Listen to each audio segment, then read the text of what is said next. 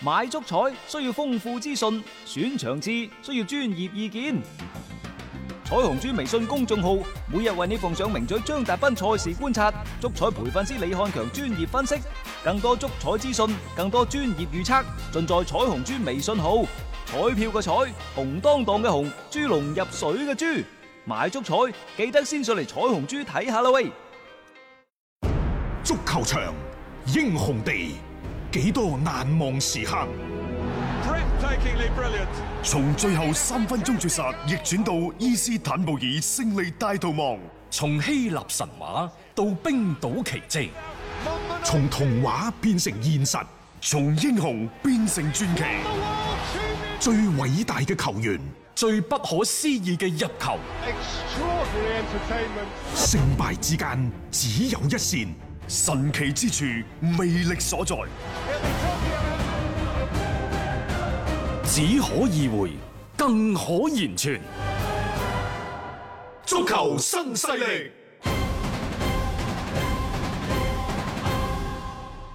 翻翻嚟係第二 part 嘅足球新勢力，我哋關注下國內嘅中超賽場，亦都關注下呢就係飽受爭議嘅裁判問題。嗯，第一、第二輪都唔係好覺，第三輪開始，係裁判呢就逐漸就成為咗場上嘅焦點。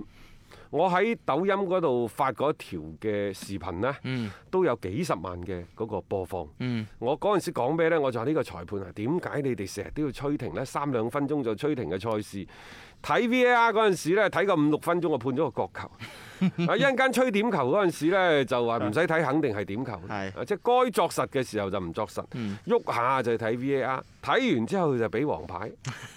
其實即係同啲指引嗰啲啊係有違背嘅。然之後呢，雙方一困呢，就肯定係吹停犯規。嗯一場賽事，你嗰隊就犯過十七八次，啊我呢隊又犯過十七八次。喂，兩隊加埋就卅幾 次，連埋呢就即係嗰咩換人嘅時間啊，係啊係咪啊啊？界外球啊等等，即係正比賽時間就越嚟越少，正比賽越嚟越少，人哋。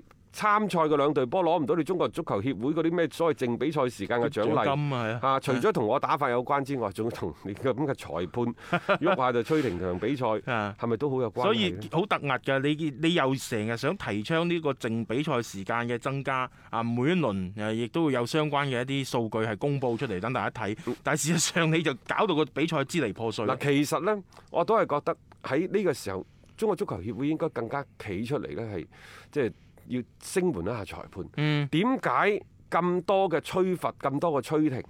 可能裁判本身佢哋嘅壓力都係係偏大嗯。我寧可呢一個吹停，我唔可以吹錯。嗯係嘛？嗯好啦，誒、呃正係因為源自呢種嘅唔自信，所以你一有身體接觸我就吹，一有有人攏低我就吹吹停嘅比係啊賽。啊呢個最穩陣㗎啦。 但係儘管係咁，有時做人佢就係咁神奇嘅你越係驚嗰樣，係嗯啊佢越佢嚟就嗰越樣係嗰樣係啊，嚇。越窮越見鬼就咁嘅意思。啊冇 錯啦，咁然之後呢，你成日都驚自己犯錯，但係每場賽事錯判漏判。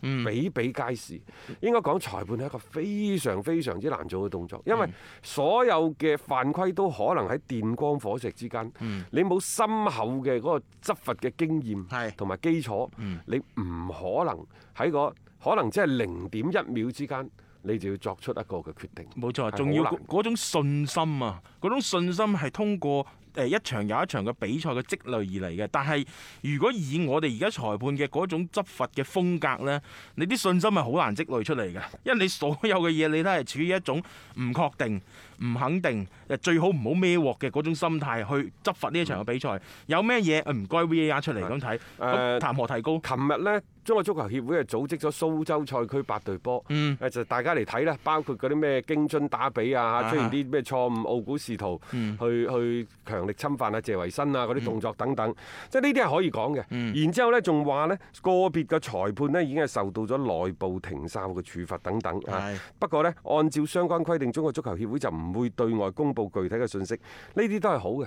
但係我感覺就係話裁判。喺而家佢係一個相對比較弱勢嘅群體，但係偏偏佢又主導住比賽嘅進程。嗯嚇，所以佢個位置呢係非常之尷尬，角色嗰度好難去把控係，權威唔夠，但係偏偏喺場上佢要維持一個公平公正嘅權即威。係身身身挑重責啊！呢樣嘢其實本身就係一個唔匹配嘅情況嚟啦，所以你越係咁樣樣，你唔同佢適當咁減減壓、卸一卸呢種嘅壓力嘅話呢，佢只會向住一個其實幾極端嘅方向去發展嘅，你就只會越嚟越吹到呢，就係顛三倒四，搞到個比賽場面呢係混亂啦、啊支離破碎啦，咁你對個聯賽本身嘅品牌價值嘅塑造，亦都係非常之冇益嘅嗯一樣嘢嚟嘅。啊，咁呢個就係即係裁判咯。喺第三輪出現咗咁樣嘅爭議之後，好似感覺呢一輪嘅前面幾場就少咗啲嗯咁樣嘅情況，睇下會唔會跟住落嚟嘅發展都係嗯一個向好啊。咁啊，另外呢，就琴日申花對大連人嗰場賽事呢，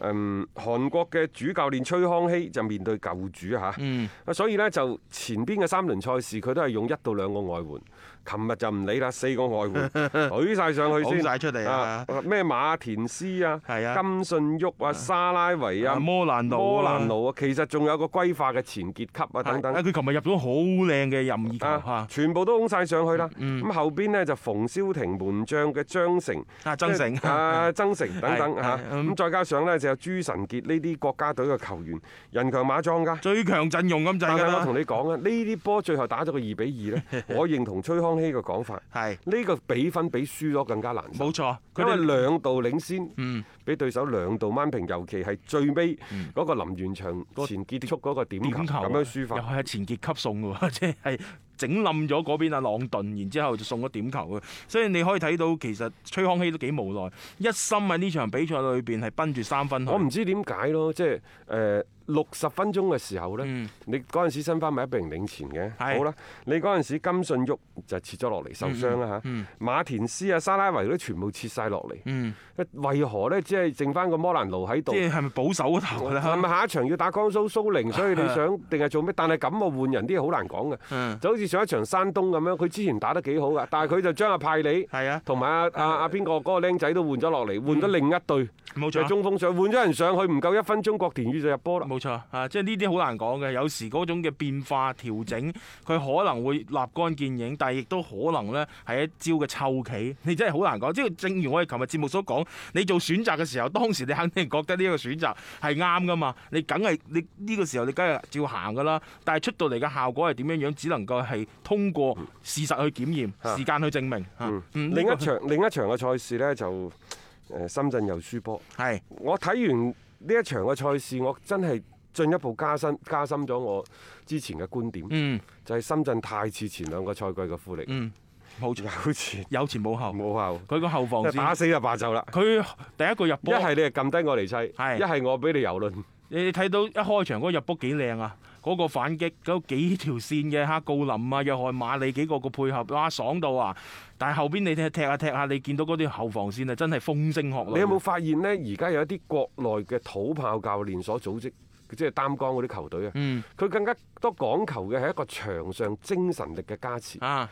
琴日楊展佢帶住呢隊河南就一個精神力嘅加持。嗯山東贏恒大嗰場又係一個，係啊即係用更加多嘅奔跑，奔跑啊更加多強硬嘅攔截，係去將你嘅進攻嘅流暢度、嗯節奏將佢打亂佢、打散就係佢。嗰種氣勢嗯啊！即係大家點講咧，一鼓作 氣啊！大家可能我嘅定位會比你低，但係只要我夠拼搏，我一樣係有機會嘅。咁你見到其實啲土炮教練呢係幾善於去利用呢一點啦。咁呢個亦都可能同佢本身話戰術啊各方面，我唔要求你打到幾咁複雜、幾咁先進、幾咁天花龍鳳。你打好我呢個防守反擊 OK，防守反擊有時真係需要氣勢。嗱，誒、打咗四輪，除咗第一輪贏波，大亞灣打比贏波，係咪？係咁然之後呢，連輸三場，嗯連輸三場，你話啲球員喺場上搏唔搏命呢？我覺得都係搏命嘅。呢、個亦都係我哋所講嘅，就係呢一個雲邦賀斯又好，你而家呢一個鄧立東尼又好，請你啲外籍教練翻嚟，係咪就要打全攻全守？係咪就要打漂亮足球呢？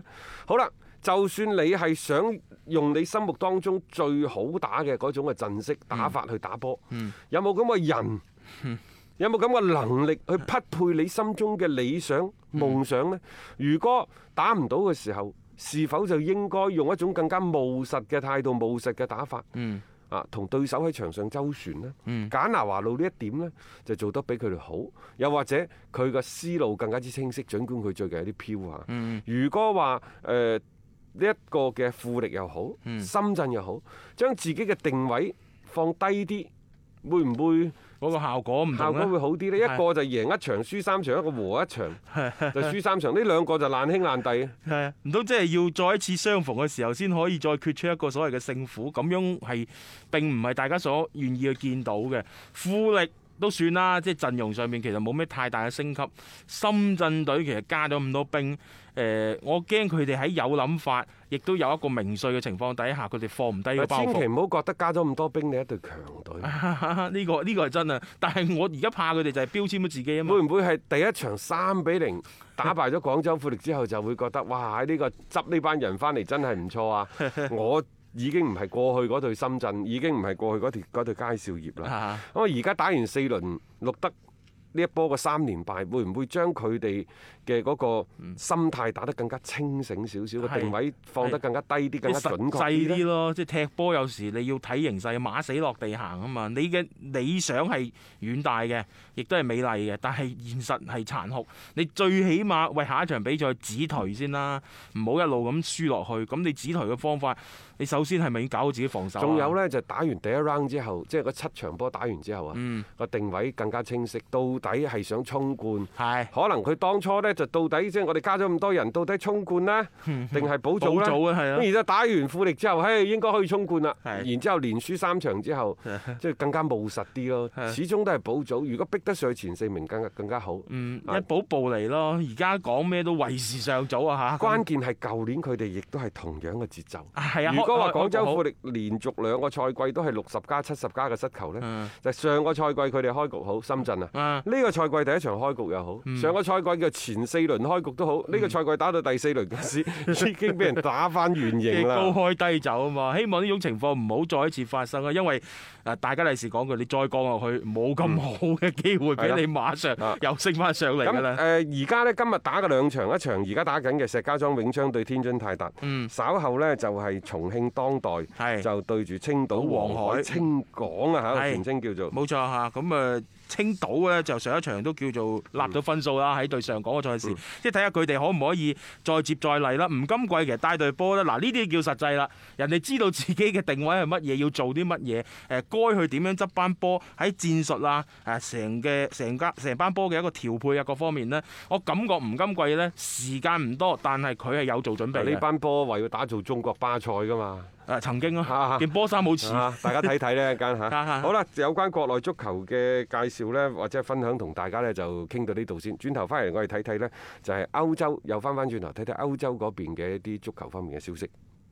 一個為足彩愛好者度身訂造嘅全新資訊平台北單體育，經已全面上線。北單體育擁有基於北京單場賽事作出全面評估嘅優秀團隊，雲集張達斌、陳奕明、鐘毅、李漢強、呂建軍等大咖，為你帶嚟更專業嘅賽前預測分析以及賽後總結報告。北單體育無需註冊，一鍵辦理。